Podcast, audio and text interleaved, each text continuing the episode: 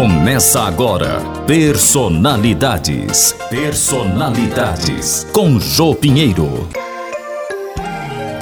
Bom dia, ouvintes. Eu sou Jô Pinheiro e estou mais uma vez com você para apresentar o quadro Personalidades, quadro de entrevistas que traz sempre um convidado muito especial. O nosso convidado é sempre escolhido pela nossa produção para contar sobre a sua vida, sobre detalhes importantes da sua atuação em nosso contexto. Hoje nós trazemos mais um convidado. Ele tem 51 anos de idade, é irauçubense, foi vereador da Câmara Municipal deste município de 2001 a 2004. É chefe de gabinete da Câmara Municipal há oito anos. Entrou no movimento sindical de Irauçuba em 1980 no Sindicato dos Trabalhadores Rurais deste município e foi presidente da referida instituição por três mandatos. Estamos recebendo com muita satisfação Morzaniel Rocha Gomes. O Morzaniel, seja bem-vindo. Bom dia. Bom dia, amigos ouvintes. É um prazer muito grande me encontrar aqui, ter sido convidado por você, Jô, para participar do programa Personalidades. A satisfação é nossa, moço Daniel, em estar recebendo aqui para conversar conosco, marcando mais um ponto na história desse quadro, que é com certeza um resgate histórico do município de Irauçuba, onde as personalidades falam sobre as suas vidas e também falam sobre Irauçuba. E vamos iniciar, como fazemos em todos os programas, para que você conte um pouco da fase inicial da sua história, dessa próspera vida que o faz personalidade desse município. Diga como foi a sua infância, onde você nasceu, fale sobre a sua família, seus pais, sua carreira estudantil,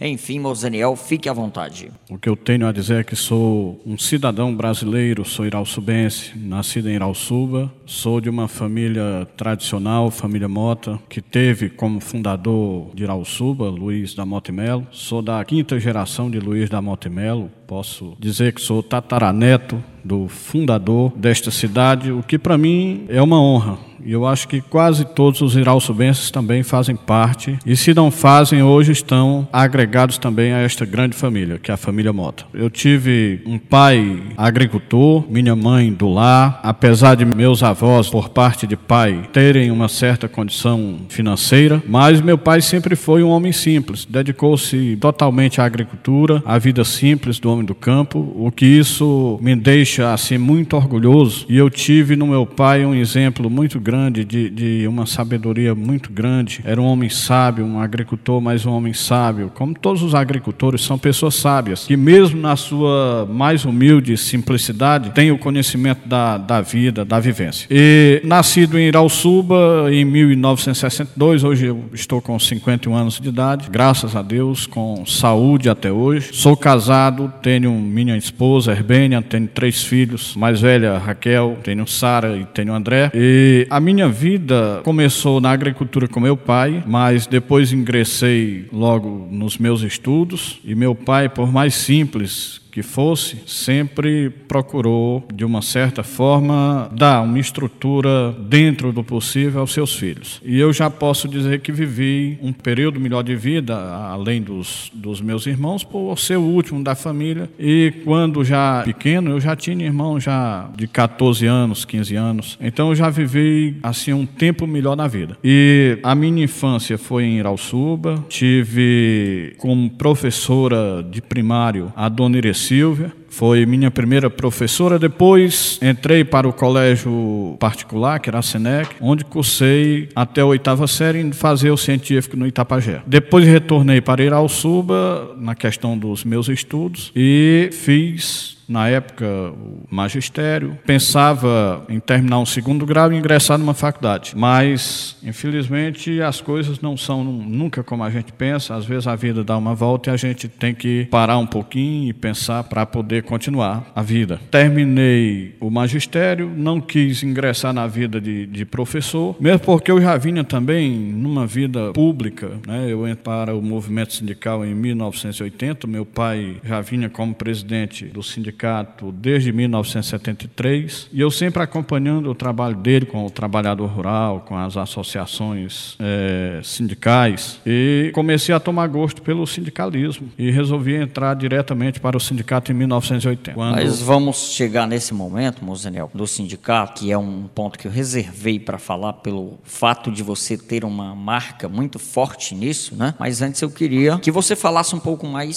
sobre essa família Mota. Você não assina Mota, mas é Mota. Acabou de dizer que é Mota. Eu queria que você falasse o que você sabe dessa família e falar mais sobre Mozart Gomes Mota. Família Mota. Falar da família Mota é, é muito profundo. Para começar, a família Mota ela tem raízes na Espanha, que vieram para Portugal no tempo da Inquisição, e de lá para o Brasil. São pessoas descendentes do, de judeus. Quem assina por Mota aqui no Brasil pode ter certeza que tem suas ramificações judaicas. E meu pai, como era Mota, era bisneto do fundador de Irauçuba, de Luiz da Mota e Melo. Então, eu não, eu não trago na minha assinatura Mota porque no meu registro não tem, apenas a divisão de família aqui. A família Mota era muito grande, então dividiram. Tinham os Mota Gomes, tinham os Mota, os Cavalcante, tinha os Rodrigues, e houve essa divisão. Então, a, a nossa família realmente ela tem uma descendência judaica vindo da Espanha para Portugal e para o Brasil. E aqui de, de, de Pernambuco, ela veio estabeleceu-se aqui nas praias de Itapipoca, Pipoca e de lá estendeu-se para cá quando Luiz da Montemelo comprou localidade aqui que tinha o nome de Cacima do Meio e aqui estabeleceu-se com sua família. Ele era definitivamente o fundador de Irauçuba. Definitivamente o fundador de Irauçuba. Primeiro habitante seria? O primeiro habitante. Primeiro habitante aqui comprou a, a, a, essa fazenda, que era apenas uma, uma localidade sem moradores. Então ele comprou e estabeleceu-se aqui. Daqui surgiram todos os motas que hoje tem em Irauçuba, Inclusive. Eu. Inclusive você, certo? Faz parte, é, talvez que não sei se, se de uma quinta geração, mas eu sei que seu Raimundo Carlos, seu pai, por quem eu tenho um grande apreço, talvez faça parte da quinta geração, como eu também, de Luiz da Montemelo. Dos Motas do Bueno, né? Uma Dos parte foi para lá, né? Mota Carlos que vieram da, da praia, para cá, que são da mesma família de Luiz da Montemelo. Pois sim, e você falou de meu pai, de Mozart Gomes. Mozart foi uma pessoa simples, como eu já disse, um, um apesar do, dos recursos do, dos seus pais, né, dos bens pai dele foi comerciante Sobral, alto comerciante Sobral, aqui em Alçuba também, dono de loja de, de tecido. Quem foi o pai do, do, do Luiz, seu avô? Luiz Gomes da Mota, meu avô. Então, meu pai, filho de Luiz Gomes da Mota, tinha uma certa condição. Mas meu pai, Mozart Gomes, pela sua simplicidade, procurou dedicar-se apenas à agricultura em prol né, de um amor que ele tinha, que é a minha mãe, ainda hoje viva, graças a Deus. Então ele dedicou-se exclusivamente à minha mãe e passou a viver da agricultura, deixando os bens familiares, os bens dos seus pais, à parte. Procurou construir a sua própria vida, a sua própria história. Ingressou em 1973 no sindicalismo e ficou como presidente do sindicato de 73 até 1991. Teve um, um trabalho muito muito grande, foi muito difícil a vida como sindicalista para ele, porque a gente vivia numa ditadura, qual faz 50 anos. 50 anos, e muito difícil tocar um sindicato naquela época. Como foi difícil também para quem trouxe o sindicalismo para Irauçuba em 1964, pessoas que a gente não pode deixar de, de lembrar aqui que fizeram parte dessa história, como Juraci Vasconcelos, que foi o, o, a pessoa trouxe o sindicalismo para cá. Há 50 anos. Há, há 50 anos. Em 1964, quando estourou a Revolução. Então, o Juraci já tinha a, a, ideia do sindicalismo, o sindicato já era criado, e houve aí, então, uma, uma prisão do, do Juraci na época, como presidente e tal. Mas, com o passar do tempo, em 1973, meu pai assumiu o sindicato e veio como presidente até 1900 até 1991, quando então eu já fazia parte do movimento sindical e ele já também cansado, eu vim pegar e assumir o sindicato como presidente. Mas meu pai era isso. Meu pai era uma, um cidadão simples, sempre procurou ajudar as pessoas, trabalhador rural. Ainda hoje tem pessoas que lembram tem lembrança do trabalho dele em Irauçuba, e eu sei muito bem do sofrimento que ele teve, como os outros também, em tocar aquela entidade até enquanto foi presidente. Mozaniel Mota, né? Nós estamos ainda nos, na Seara Família Mota. Família fundadora de Irauçuba, gigantesca, pessoas inteligentes, mas uma família que não se organizou para o poder. A família Mota não tem grandes poderes em Irauçuba. É, salvo agora, em 2012, o primeiro prefeito Mota foi eleito, que é o Zé Mota. Por que, Mozeniel, a família não tem grandes status assim na história de poder de Irauçuba?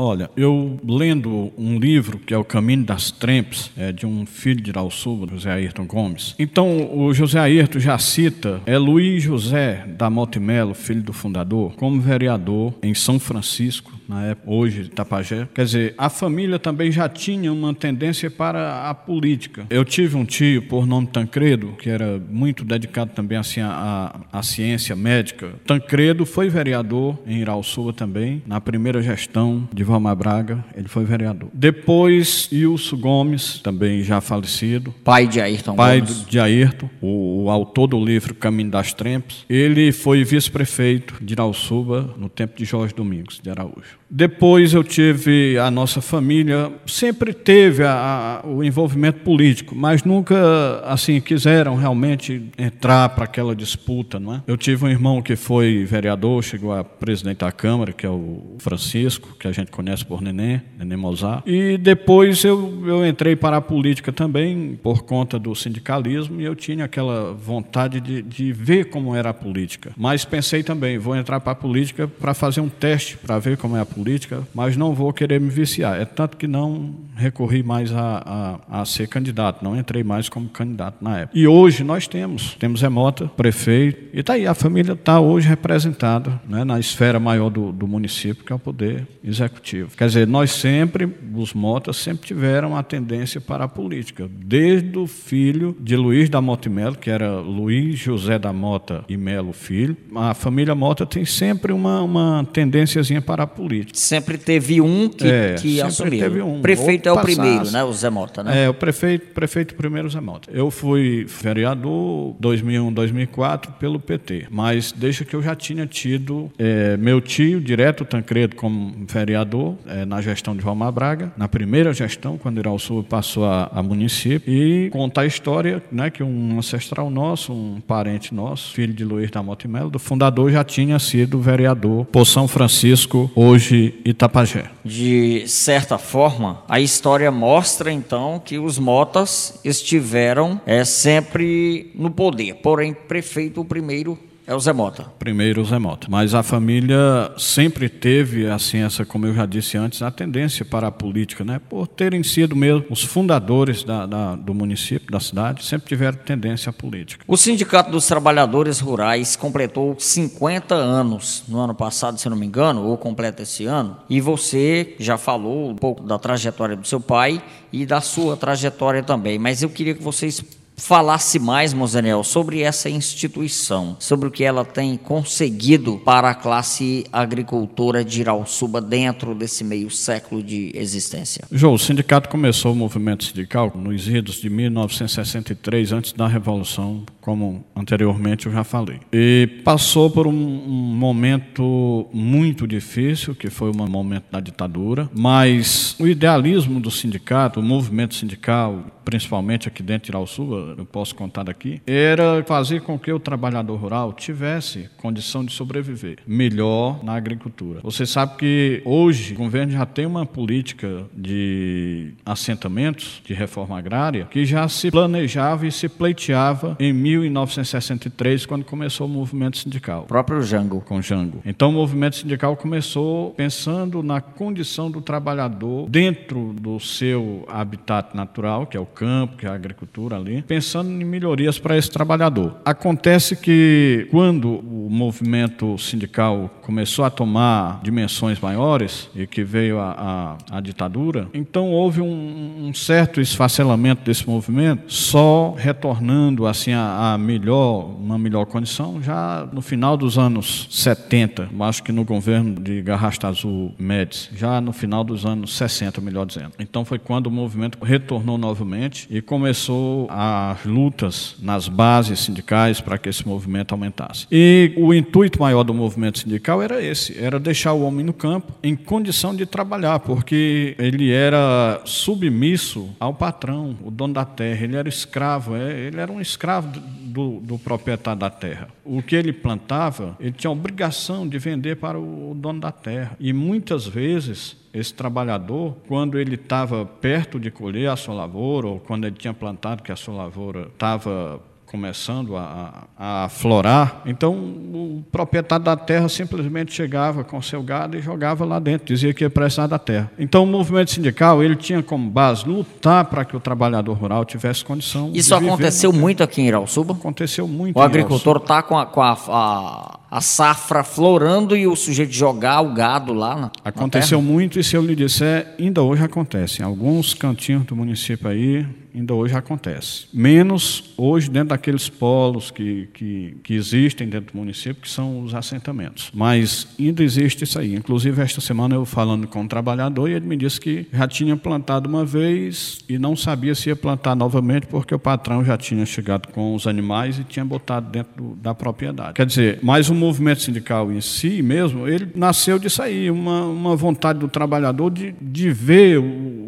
a terra ser produzida, de suar para aquilo e ganhar e conquistar o seu direito com o seu trabalho. E o movimento sindical nasceu para isso. Só que eu vejo o seguinte, de um tempo para cá, eu acho que o movimento sindical ele tornou-se muito ligado à questão da aposentadoria, o que eu não sou contra. Lógico, eu sou a favor, muito a favor. Inclusive, participei em 1988 como representante do sindicato de muitas reuniões na Federação do Estado é, a respeito da inclusão do trabalhador, da baixa do, do, do tempo para a aposentadoria do trabalhador. Antigamente, para que o pessoal tenha uma ideia, o trabalhador ele só se aposentava aos 65 anos, o trabalhador rural. O homem. A mulher só ia ter direito aos 70 anos. Então, isso também foi uma conquista do movimento sindical essa queda de tempo do homem para 60 anos e a mulher trabalhadora rural para os 65. Inclusive o direito também de pensão por morte desse trabalhador. Mas eu vejo hoje o, movimento sindical distante do, dessa vontade. Eu não estou falando de Irauçuba, eu não estou falando de Irauçuba, estou falando do movimento sindical em si. É, Tornou-se um movimento muito lutador pela questão da aposentadoria, quando na verdade o movimento, quando começou, tinha por base a luta pela terra, pela propriedade, por uma agricultura que proporcionasse ao trabalhador uma condição melhor de vida, isso com projetos de, de, de, reforma agrária dentro dos padrões que realmente o trabalhador precisava para sobreviver com a sua família. Nós perdemos a cultura do algodão há 20, 25 anos atrás, que isso motivava o agricultor e você sabe disso muito mais do que eu. Nós perdemos por negligência da categoria. Poderia ter se salvado o algodão. O algodão é vendido até hoje comercializado em todos os estados brasileiros. O daqui acabou por causa de uma praga. Teria como ter socorrido ou não? Jô, existe uma história de que na época, e isso não é não é uma coisa, eu estou falando aqui, mas não posso dizer que seja a realidade, mas com a praga do bicudo, foi quem acabou com o algodoeiro, fez com que, inclusive, o trabalhador se deslocasse, deixasse a serra, deixasse o seu interior, viesse para dentro da cidade, aumentando o número de pessoas, inchando os bairros das cidades, gerando aí um problema social muito grande também, porque ele abandonou aquele lugar onde, onde trabalhava para vir para dentro da cidade e isso aí gerou uma série de problemas. E um baque terrível na economia rural. Muito então, o que acontece é o seguinte: há histórias de que a praga do bicudo tenha sido, para acabar com o algodoeiro, tenha sido uma questão de laboratório. Isso, inclusive, foi discutido muitas vezes dentro da própria Federação da Agricultura, em reuniões dentro da federação. Você participou de alguma? Participei de várias reuniões, inclusive com esse tema também, aí a questão do, do bicudo, do bicudo e do, do êxodo rural, do trabalhador sair do, do, do seu campo, da sua serra e vir para dentro da cidade. Então acredita-se que essa praga tenha sido é, feita em laboratório e espalhada para quê? Para que o governo pudesse importar produtos dos países grandes como os Estados Unidos para tentar matar a praga, inclusive com grande empresa, uma multinacional aí, que não não vou citar aqui o nome, mas uma grande é uma multinacional aí de grande nome que ainda hoje existem produtos aí no mercado inclusive Irauçuba tem. Então há essa história de que a agricultura, de que o algodão, que era o sustentáculo do trabalhador, acabou por conta dessa praga que foi criada no laboratório com fins realmente de, de que os Estados Unidos lucrassem com isso, com a miséria do trabalhador no Brasil. É tanto que até hoje o algodão que se planta tem que ser esse algodão, esse algodão que dá dentro de pouco tempo e dá uma carga, pronto. Chamado herbáceo. É. Outra coisa também que pesou para isso aí, que a gente discutiu muito isso aí também, foi que essa praga também era para quê? Para que o trabalhador perdesse a condição de, de, vida no seu local, porque ele não tendo mais o algodão como, como o seu sustentáculo, ele seria obrigado a sair da terra do, do grande latifundiário. E aquele latifundiário iria usar a sua terra sem nenhum problema para criar o seu gado. Então tá aí. Hoje, Girauçuba, nós temos uma grande área é, em desertificação, não porque não existisse árvore, as árvores existiam porque aqui também foi onde muitos latifundiários grandes daqui de outras regiões soltavam seus gados aqui. Outros traziam e arrendavam, como a gente diz, as propriedades para que alguém usasse, para que o seu gado usufruísse desse benefício transformando Irauçuba hoje nessa área que já é considerada uma área em desertificação. O sindicato não pôde fazer nada para evitar que a extinção total da cultura do algodão? O movimento sindical não teve como fazer porque foi uma praga mesmo que veio para acabar. Uma outra coisa que dava um sustento também ao, ao trabalhador era a mamona. Essa aí por questões também do governo federal, também deixou de, existir. Usava-se o óleo de mamona para muitas coisas, se fazia muitas coisas com o óleo de mamona, mas veio o petróleo, veio outro tipo de, de, de produtos, aí pronto, deixou, tirou do mercado o uso do óleo da mamona, como também o algodão, pronto. Aí o que acontece com isso? Problemas. O, a sociedade não tem culpa, ninguém tem culpa, mas o trabalhador se, se deslocou do seu cantinho lá, da sua terra, da sua propriedade ou, ou da propriedade do seu patrão para vir para a rua, porque achava que seria melhor para ele, para a sua família, iria ter emprego. E isso aí gerou um problema social muito grande. A gente vê as cidades, os distritos, é um inchaço muito grande de, de pessoas e a condição social hoje, não é que a gente está vivendo um problema social muito grande, não só pela quantidade de pessoas que vivem ali, a, é a falta de emprego, é hoje muitas coisas aí nocivas à, à juventude. Então a gente, a gente vê muito isso por conta também disso aí, um peso muito grande para isso que aconteceu foi o trabalhador deixar a agricultura e vir morar dentro da cidade. Uma das causas, com certeza, também pode ter sido o pecuarista que trouxe gado de outros lugares e colocou nos lugares onde os agricultores tinham suas plantações. Naquele momento, lá nos idos dos anos 80, o sindicato relutou contra essa, essa invasão ou não? Sempre. O movimento sindical sempre lutou contra a invasão da propriedade do trabalhador. Nós tivemos diversas questões aqui em Irauçuba, inclusive é, a gente pode citar um, um exemplo de uma luta muito forte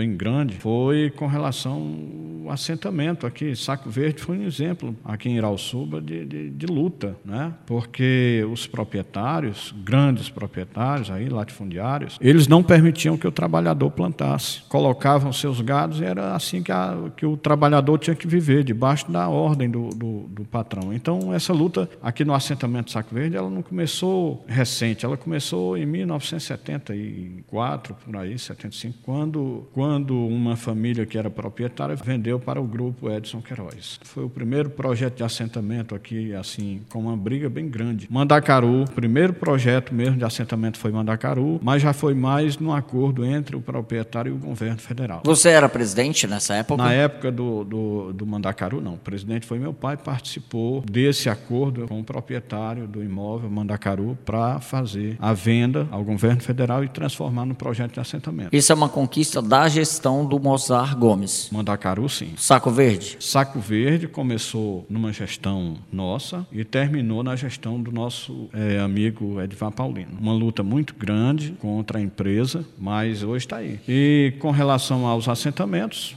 Hoje, quem vive no assentamento está tranquilo, mas o trabalhador que ainda vive dependente do, do, de, um, de um proprietário ainda tem a insegurança é, é, da colocação dos animais no período da, do plantio. Que leitura o Mozaniel faz do futuro da agricultura em Irauçuba, tendo em vista que os agricultores de verdade envelheceram e os jovens não se interessam por essa prática? Olha, eu me sinto triste às vezes e eu vejo a agricultura numa falência grande no município, não é só aqui em Irauçuba, não, é em todos os municípios do nosso estado, de outros estados, eu vejo já uma decadência muito grande na agricultura. O movimento sindical, eu sei que ele tem lutado muito para que isso não aconteça, mas a gente vê hoje o jovem, ele não tem mais a vontade de, de fazer o que o seu pai fazia. O jovem ele não está mais dedicar-se à agricultura. O jovem hoje ele quer estudar, ele quer, quer ter uma vida social diferente, ele quer buscar outros horizontes. Eu também não sou contra, mas a gente vê, pelo menos para o nosso lado aqui, para o Nordeste, eu vejo uma falta muito grande do governo federal com relação ao incentivo para que o jovem permaneça na agricultura, para que o jovem permaneça na sua comunidade, estudando. Então eu vejo uma falta muito grande ainda do governo federal com relação a isso. A gente vê uma, uma tendência muito grande da juventude, uma vontade muito grande de buscar outros horizontes, é, de uma formação, de um nível superior. Muitos aí, Irauçuba é exemplo disso, pessoas estudando aí, fazendo suas faculdades aqui ou no outro, no outro município, buscando um lugar melhor, uma condição melhor de vida. Eu não sou contra. Agora, a agricultura eu vejo numa falência muito grande, eu acho que por incentivo do governo federal, por falta de incentivo do governo federal, de não segurar esse jovem dentro do. Do seu habitat é, natural. Seu habitat natural. Né? Dar condição a ele de estudo lá mesmo, transformar ele num técnico, é, investir numa agricultura sustentável. É, sustentável, mas que seja hoje mais para o lado do, do maquinário, porque o jovem hoje, ele realmente ele não quer fazer o que o pai dele faz fazia, puxar enxada, brocar. Então o jovem não quer isso, o jovem quer partir para uma coisa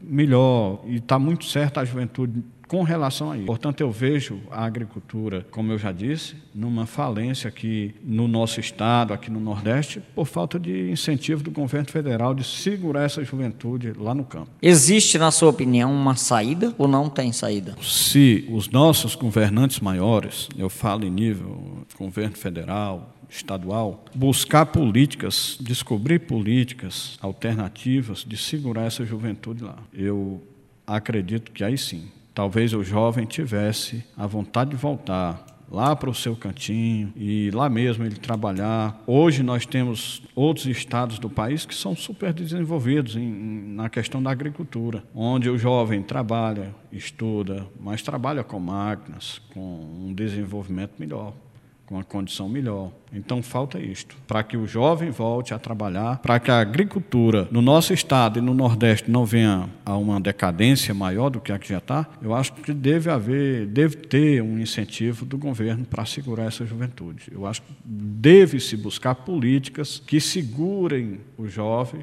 o jovem na, no seu cantinho lá, na sua agricultura, estudando, se formando para isso. Mesmo porque, porque senão acaba, né? Senão acaba. Está acabando, Está é, né? acabando. Então hoje a gente depende muito de quem? De quem tem seus maquinários. A gente depende do sul, do sudeste, do centro-oeste, para que a gente possa sobreviver aqui no Nordeste. Por quê? Porque nós não dispomos de uma política é, direcionada a essa juventude. Nossas... Mas e a questão da terra, Mozaniel? Tem terra? questão da terra tem. Tem os projetos de assentamento hoje tem os projetos de assentamento. Irauçuba hoje nós contamos com o quê? Nós temos talvez na faixa de uns, eu não sei hoje, mas a gente já, já estou há oito anos afastado do movimento sindical, do sindicato, mas eu acredito que a gente tenha hoje na faixa de 10, 10 projetos de assentamento dentro do município para mais. Mas é pouco, é o município pouco. é enorme. É pouco. De Santos Reis ao Poço da Onça é Irauçuba. Pois é. Né? Quantas famílias estão hoje ainda na mão de latifundiários que se quiser bota o gado no terreno, como você acabou de falar, né? Muitas famílias vivem dessa forma aí. O município é muito grande. Os projetos de assentamento são pequenos, mas eu acho que seria por aí incentivar a juventude a voltar. Que esse jovem tivesse uma formação superior, mas voltasse para a sua comunidade como professor, voltasse para a sua comunidade como um técnico agrícola, voltasse para a sua comunidade como o médico que fosse dar assistência àquela comunidade e com incentivos para o trabalhador, como eu já disse, com recursos, com maquinários, com tudo. Nós estamos condenados à desertificação, você acredita nisso? Em 1988, já faz um bom tempo, eu participei de uma reunião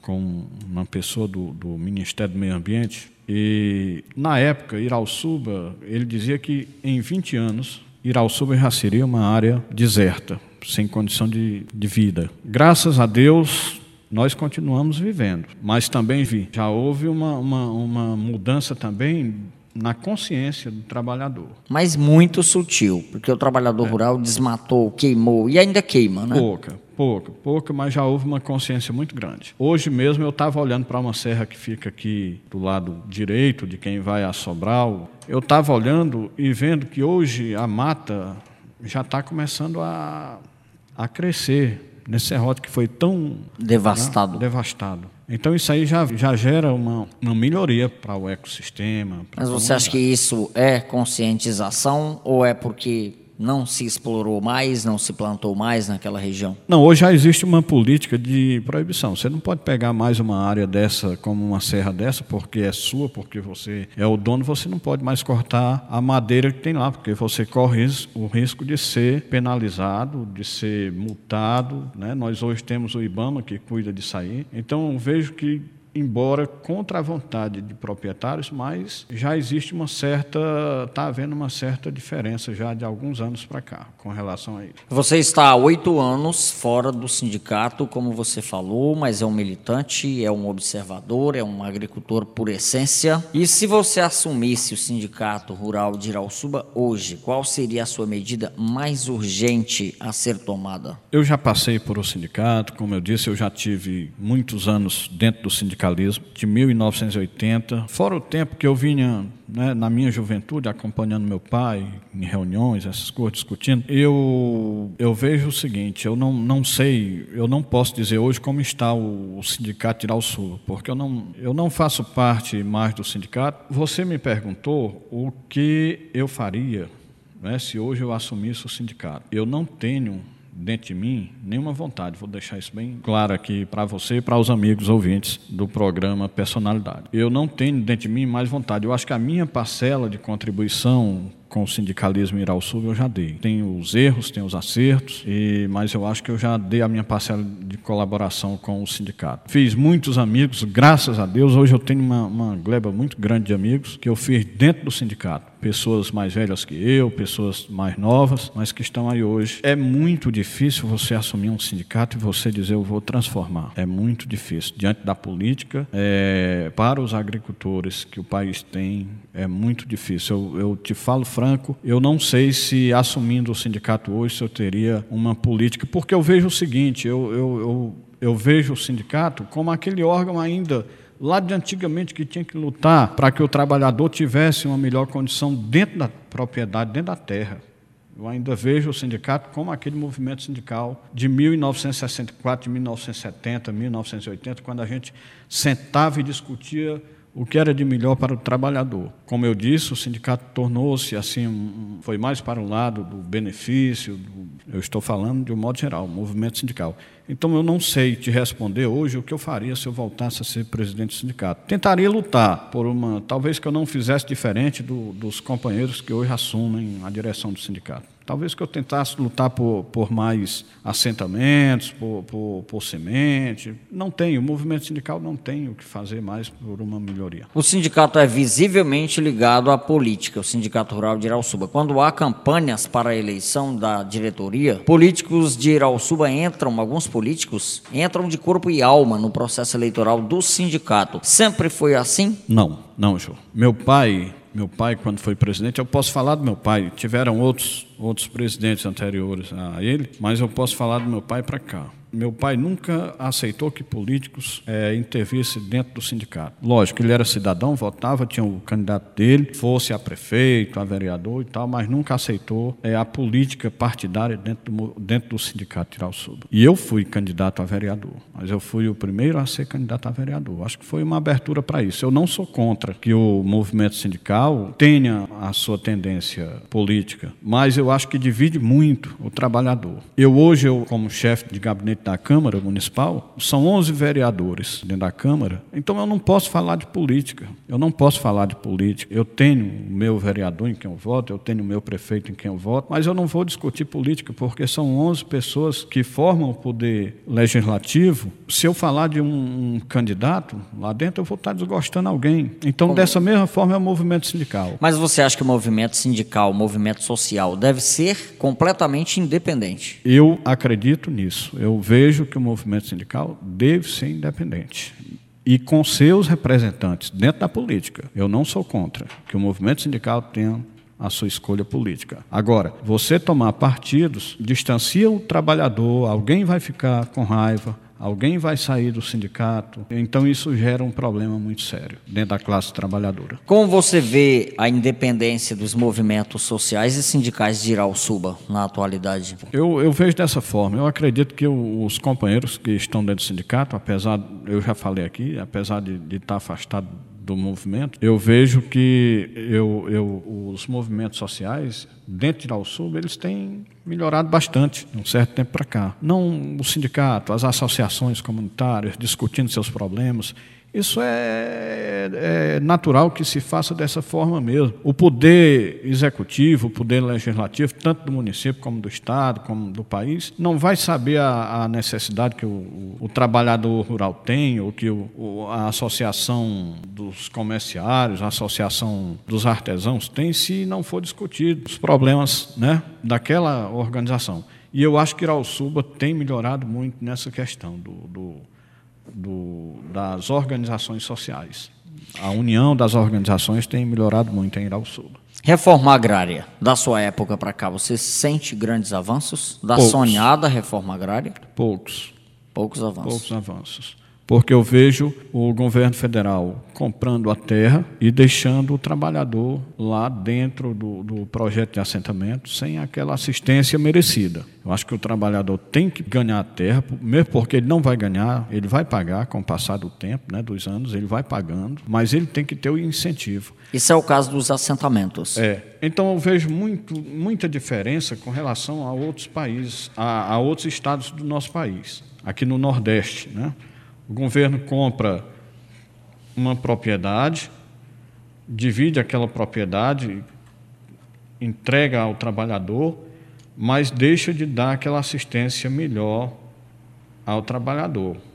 Eu digo, eu disse e repito, eu acho que a nossa agricultura tinha que ser mais levada para o lado técnico. Enquanto isso não acontecer, nós vamos ser totalmente dependentes dos, dos estados do Sul, Sudeste e Centro-Oeste para a sobrevivência.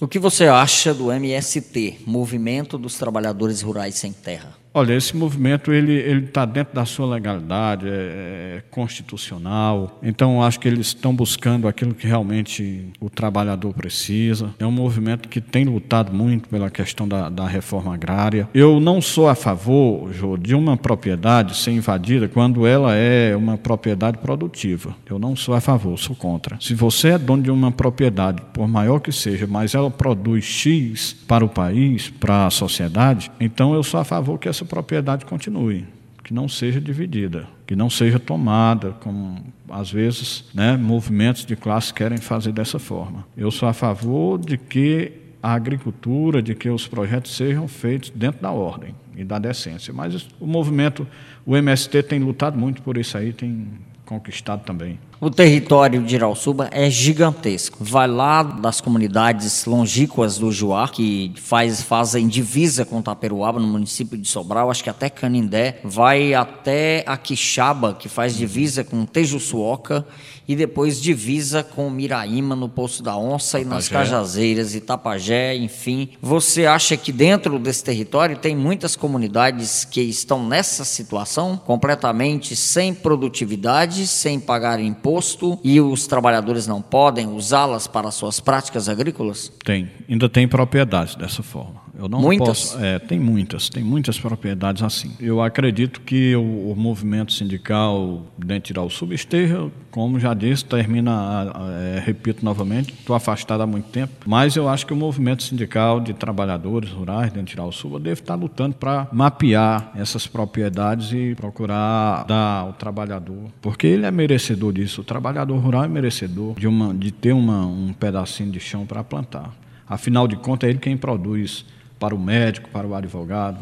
E para ele também, né? ele que também. a agricultura familiar é a agricultura que, que nós precisamos aqui, né? verdade. No último dia 31 de março, completou 50 anos do inesquecível golpe militar que nós já demos pinceladas rápidas aqui. Isso. Você deu pinceladas rápidas. Você tinha apenas um ano de idade, porque você tem 51 anos, Uhum. mas em 1980, quando você entrou no movimento sindical, a ditadura ainda reinava no Brasil. Você lembra se os efeitos do regime tinham reflexos diretos no Sindicato dos Trabalhadores Rurais de Irauçuba? Ou em Irauçuba, de algum modo? Dentro do movimento sindical tinha direto. É, eu me lembro muito bem que o, o movimento sindical, que o sindicato ele era sempre vigiado pelo Ministério do Trabalho.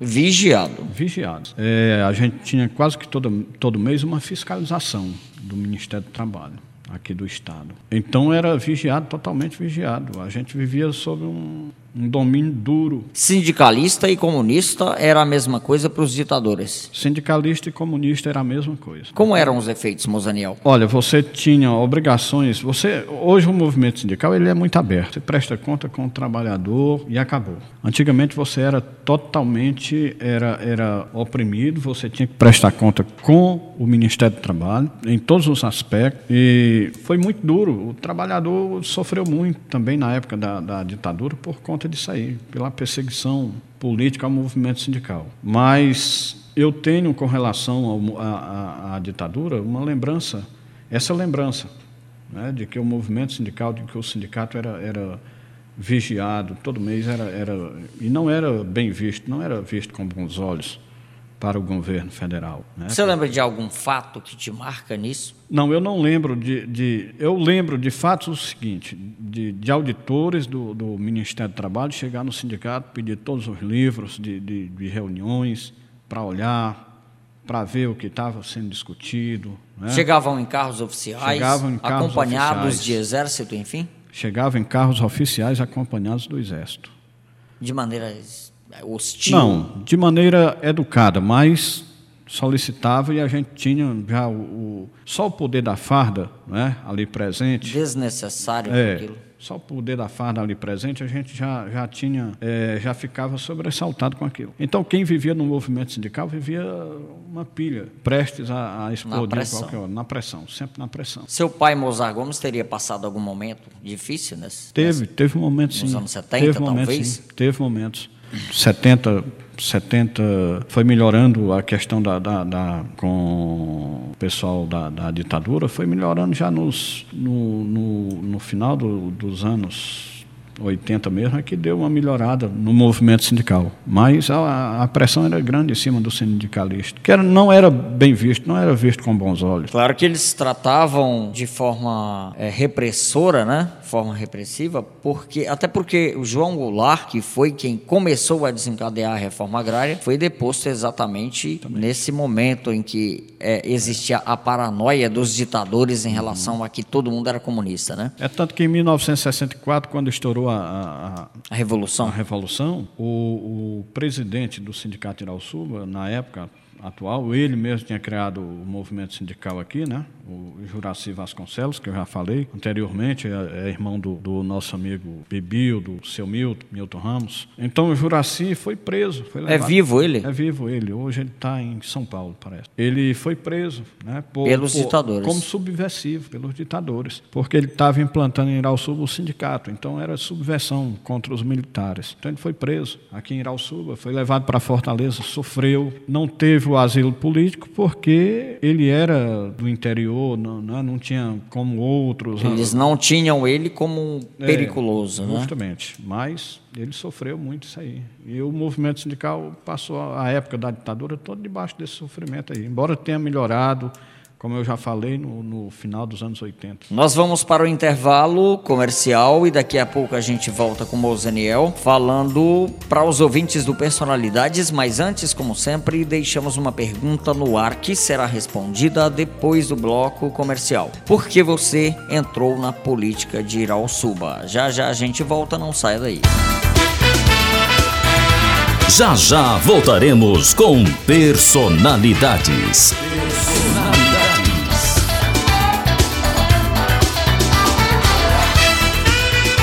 Jô Pinheiro.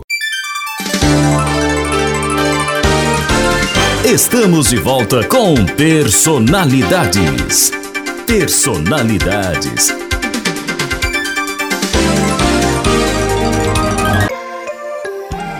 Estamos de volta com personalidades entrevistando Mozaniel Rocha Gomes. Ele que é sindicalista e ex-vereador da Câmara Municipal de Irauçuba. No bloco anterior, nós deixamos no ar uma pergunta. Por que, Mozaniel, você, sindicalista, militante do movimento social e sindical, resolveu entrar na política em Irauçuba? Porque eu resolvi entrar na política de Irauçuba. Olha, o movimento sindical, na época, eu achei que fosse o momento certo para que a gente disputasse uma vaga à Câmara Municipal. Pelo trabalho prestado, e, e mas também não foi, foi mais por uma questão de, de ver de perto como era que funcionava a política. A minha vontade de entrar para a política foi apenas esta. É tanto que eu não, não entrei com o pensamento de dizer assim, eu vou fazer carreira política. Não, eu pensei em ser candidato mas dentro de mim também eu tinha uma vontade muito grande, e eu via a necessidade do povo, e eu tinha uma vontade muito grande. A gente entra com aquela garra, principalmente quem é sindicalista, que tem a, a vontade de ver alguma coisa diferente acontecendo. Então essa era a minha vontade. Eu digo, puxa vida, dentro da política eu acredito que vou conseguir alguma coisa de melhora para o trabalhador. Eu te falo franco, não sou contra a política,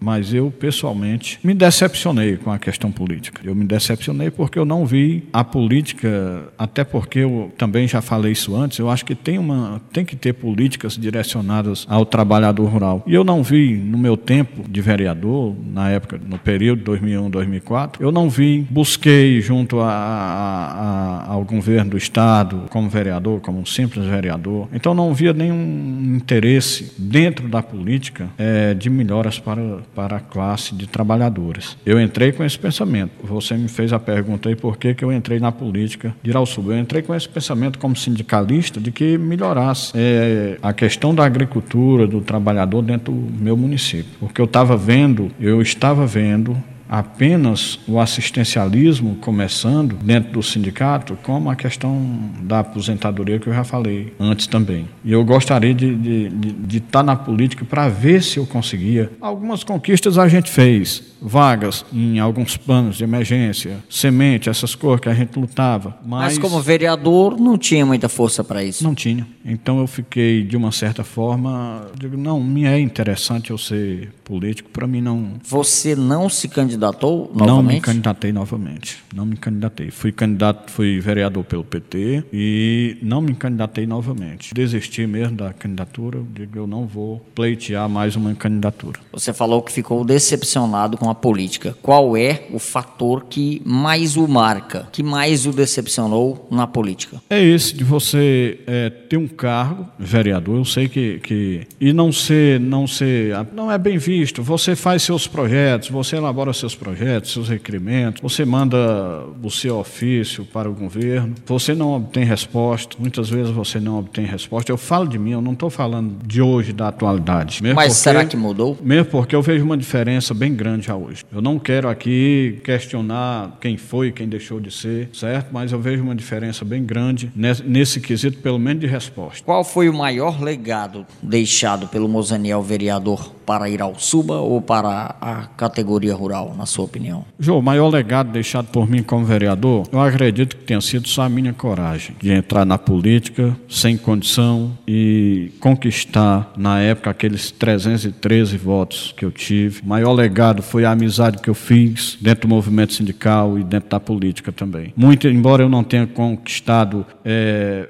muitas coisas para, para o movimento ou para o meu município, mas o maior legado é esse. Foi a amizade que eu, que eu conquistei, que eu fiz dentro da política. Hoje é mais fácil ou mais difícil ser vereador em Irauçuba? Mais difícil. Hoje é mais difícil. Hoje é mais difícil. Por quê? Hoje é mais difícil. A cidade cresceu, a população aumentou. Você precisa, queira ou não queira, você tem que ter uma certa condição para segurar o seu nome. Não precisava na época? Precisava, sempre precisou. Sempre Hoje é precisou. mais assistencialista que antes? Eu vejo, eu vejo seguinte: a, o assistencialismo ele nunca vai deixar de existir, certo? Eu gostaria muito, inclusive isso, uma coisa que eu tinha dentro de mim, que eu via assim o trabalhador pedinte, né? Trabalhador rural pedinte na rua. Então eu digo, puxa vida, tem que haver uma luta para que isso acabe. Então eu já vejo que isso hoje já deu uma melhorada um pouquinho, mas o assistencialismo não vai deixar de existir. Então para você se segurar na política, você tem que ter uma certa condição, uma, você tem que buscar de alguma forma meios para poder sobreviver na política. Como você vê o Garantia Safra, o Bolsa Família hoje? Qual é a sua opinião sobre esses? Olha, eu não sou contra esse tipo de assistência do governo, mas eu acho que a política do governo,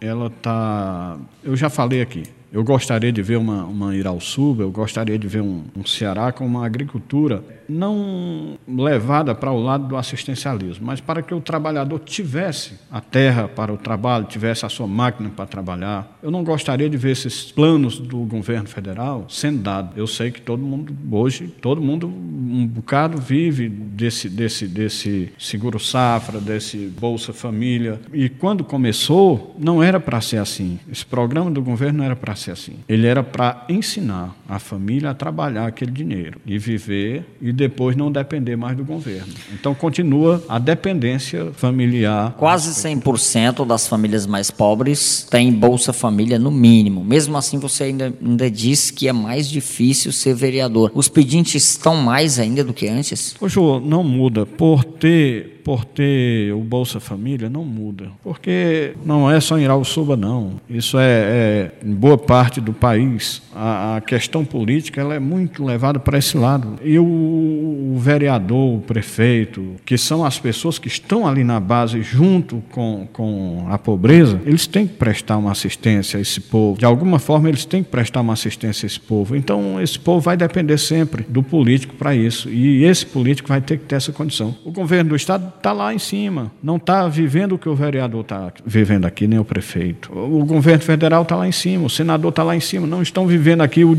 o, o momento diário do, do, do, pobre, do trabalhador, eles não estão vivendo isso. Quem está vivendo é o vereador e o prefeito, então eles estão sofrendo para isso, para que, esse, esse, que o pai de família, a mãe de família, tenha alguma coisa. Mesmo que tenha uma Bolsa Família, uma, um, um seguro safra, eles, eles vão depender de alguém, porque é pouco, não é muito isso para uma família. Qual a sua visão, Mozaniel, sobre a atuação do poder legislativo brasileiro na atualidade, incluindo eh, até o municipal? Olha, eu gosto de falar muito do município. Eu vejo dentro do município de Irauçu uma vontade muito grande do legislativo de fazer, certo? De mudar alguma coisa, de conquistar alguma coisa. Eu vejo. Eu vejo os vereadores com seus projetos de lei que passam pela minha mão. Eu vejo os vereadores com seus requerimentos que passam pela minha mão. Vejo a vontade também do, do, do executivo em dar uma resposta satisfatória. Eu vejo a, vontade do executivo de, de, dar essa resposta. Mas vê resultados concretos? Vejo resultados também concretos. Mas tem aquilo que o poder executivo não pode, não tem alcance. E tem aquilo que o poder legislativo também não, não tem condição de, de, de fazer fazer. O vereador tem, tem seus limites, o prefeito também tem,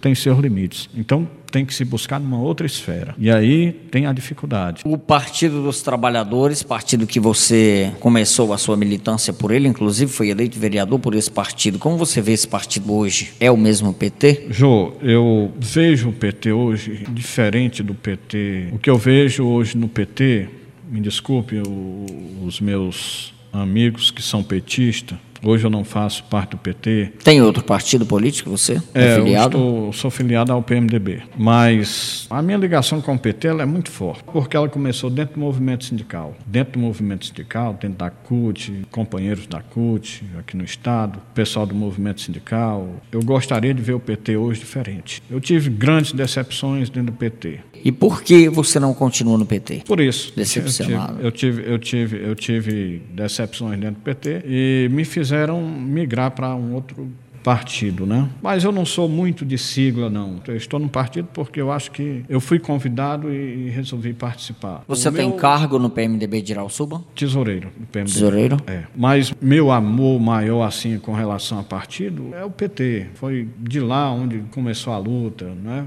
Em 1980, quando o PT começou em São Paulo, Claro. nós já estávamos dentro do estado aqui do Ceará discutindo. Eu não participei. Como- criação do partido, né? É, eu não participei como fundador do partido dentro do Estado, mas participei de lutas do, do, do PT, da CUT aqui dentro do Estado, da Federação dos Trabalhadores. Então esse é o partido, assim, aquele, aquela cor que a gente tem dentro da gente de coração. Então gostaria muito de ver hoje o Senado Nacional, o, o PT no Senado Nacional mudado, de uma forma diferente, com aquela, o- aquele mesmo idealismo de antigamente. Você disse que é decepcionado com a política, mas ainda faz parte de partido político. Você pretende se candidatar ainda a algum cargo? Não, não, eu não tenho pretensões políticas, de jeito nenhum. Eu não digo dessa água não beberei, porque ninguém nunca sabe as voltas que o mundo dá. Mas eu não tenho, hoje eu lhe digo que eu não tenho pretensões políticas, de jeito nenhum. Eu tenho meus amigos que são políticos e, e que eu me dou muito bem, certo? E estou disposto a, a- a dar o meu voto a quem for candidato, sendo meu amigo aí, eu mas eu não tenho pretensões políticas mais não. Você, apesar da história que tem, do conhecimento de causa que tem, das- da- dos momentos de militância em Irauçuba, você é muito reservado, não participa dos eventos, fica mais na retranca. Por que, Mozaniel? Jô, eu, eu sempre fui uma pessoa muito reservada. Eu recebo críticas dentro da minha própria família por ser muito calado. Eu recebo críticas dentro da minha própria família. Me- meus filhos me questionam porque dentro da minha casa eu sou calado. Mas é um militante. É, é até muito controverso assim, né, para quem militou dentro do movimento sindical, para quem fez parte de um partido, para quem foi, para quem teve no cenário político também do município, ser reservado como eu sou, mas realmente isso é de mim. Já era assim antes, Já mesmo quando estava assim, na. Eu sempre fui calado, eu sempre fui muito reservado. Eu não tenho medo de falar em público, eu não tenho. Eu fui, fui criado dentro do movimento sindical, vendo ali, e eu não tenho o, medo de enfrentar um público, falar, de dizer alguma coisa, eu não tenho. Isso aí dentro de mim eu não tenho. Na Câmara Municipal fazia minhas defesas, os meus eh, Pronunciamentos. os meus pronunciamentos. Né? Dentro do movimento sindical, participava de reuniões, fazia abertura de reuniões, e na federação, dentro do Estado, ou mesmo junto ao partido do PT, nos encontros do PT, eu, eu sempre falei, mas eu sou um pouco reservado. Como você vê o debate na Câmara hoje, por falar em Câmara, você falou dos pronunciamentos, está saudável, está bom? Como é que você vê o debate hoje? Eu não quero aqui dizer que, que teve é, períodos melhores ou, ou piores, mas com o passar do tempo, a, a Câmara vai se renovando, vem novas pessoas com ideias novas, então a gente vai vendo um avanço bem grande, né? A gente vai vendo um avanço bem grande. Eu posso te dizer que nós temos, nós temos um legislativo que não deixa muito a desejar de outros municípios, não. Mozaniel, o que mais o incomoda em Irauçuba e o que mais você gosta no seu município? Nada me incomoda em Irauçuba. Eu gosto de tudo no meu município, de tudo. Das pessoas, da amizade, do, do, do meu trabalho, do, da minha terra. Eu amo minha terra. Nada me incomoda em Irauçuba. Obrigado pela entrevista, que foi o que a gente esperava, uma rentosa entrevista. A sua mensagem aos ouvintes do Personalidades. Pois não, João. Obrigado também a você, aos ouvintes. E eu quero dizer aos amigos ouvintes, na, na minha mensagem, apesar de ser essa pessoa, como você disse, muito reservado, eu sou um irauçubense que torço pelo, pelo progresso da nossa terra. Eu torço por melhores dias. Eu torço para quem, seja quem for que esteja no poder, não estou falando no momento agora, seja em qualquer momento, esteja no poder, faça um bom trabalho. Logicamente que hoje eu torço para a gestão faça um bom trabalho, eu torço para que o legislativo faça um bom trabalho. Então eu sou um irauçubense que ama a minha terra e que torço por isso. Eu torço por isso. Eu, eu, eu torço pela melhoria do meu povo. Peço a Deus sempre que abençoe nossa terra, que oriente nossos jovens, que leve paz aos lares de Irauçuba. A gente vê hoje um cenário também que às vezes entristece, mas a gente tem que botar nosso pensamento no eterno, né, que é o Deus criador de tudo, e pedir a ele que dê força e que as coisas sejam cada dia melhores para Irauçuba. Para o nosso município. Rosaniel, vamos agora para o bate-bola, que eu te pergunto rápido e você me responde também de forma clara e concreta. Como você define a sua personalidade? Sou um cara tranquilo, um irauçubense que ama a minha terra, não tenho inimigos, sou uma pessoa que me considero do bem, não, não sei guardar mágoas, não sei guardar rancor, não levo desaforo para casa porque também ninguém me dá um desaforo. Então eu, eu sou isso. Mozaniel é só um cidadão irauçubense que, que quer o melhor para a sua terra. Uma grande paixão na sua vida. Depois de Deus, minha família. Um grande livro. A Bíblia. Uma grande música. Tem tantas músicas bonitas, mas eu posso citar uma. Eu sou de um tempo ainda bem anterior ao seu, né? E eu cresci dentro da minha casa. Meu pai gostava de música, meus irmãos também gostam muito de música. Mas tem uma música que eu, eu posso dizer que, que não faz parte de nada, de nenhum sentimento amoroso, de nada assim. Mas uma, uma música que eu, que eu gosto de ouvir. Cara que já falecido também, Altemar Dutra. E essa música se chama Brigas.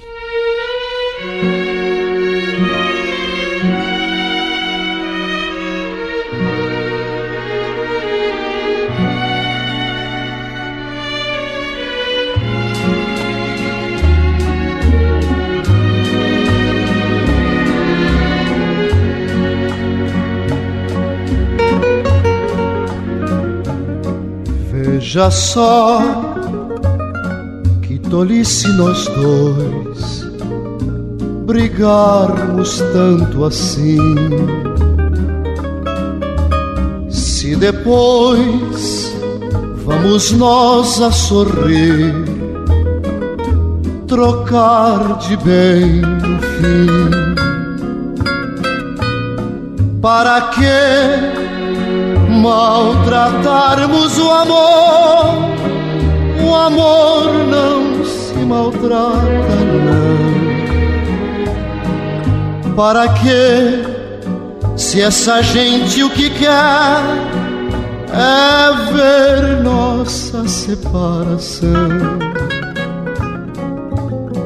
Brigo eu, você briga também por coisas tão banais.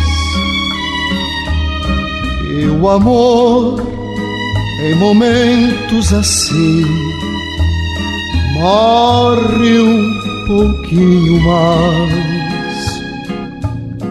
E ao morrer, então é que se vê que quem morreu fui eu e foi você pois sem amor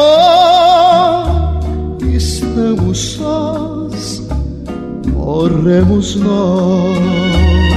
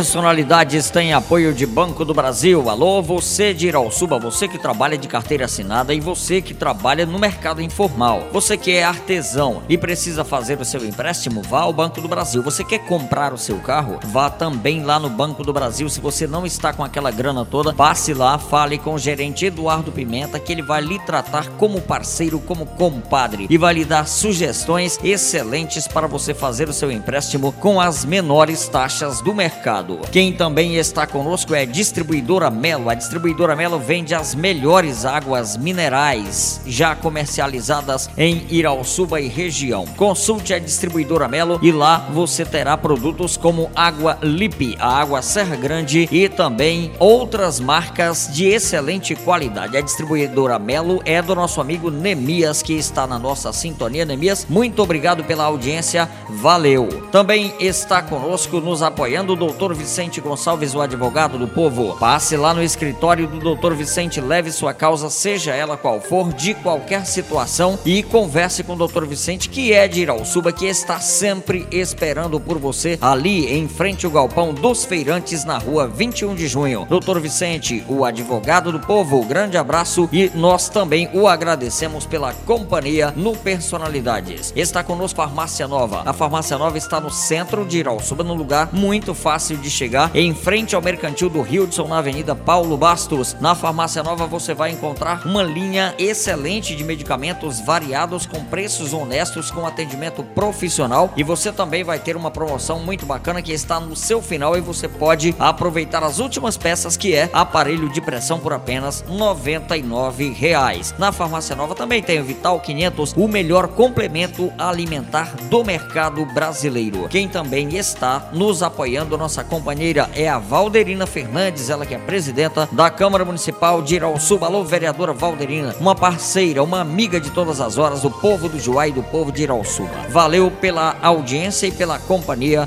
de sempre. Personalidades está chegando ao seu final. Quem apresentou foi este amigo de vocês, Jô Pinheiro, com produção de Fábio Camelo. Rádio Amizade FM 88,7, uma empresa do grupo M Lira. O diretor-presidente é o Manassés Lira e a direção geral é do Moisés Lira. Na próxima sexta-feira nós voltaremos, se Deus quiser, às 11 horas e 20 minutos com mais uma grande figura aqui no Personalidades. Eu quero agradecer o nosso entrevistado de hoje, o Mozaniel Rocha Gomes, que nos deu uma brilhante entrevista. Até a próxima oportunidade. Valeu. Acabamos de apresentar Personalidades. Personalidades. Com Jô Pinheiro.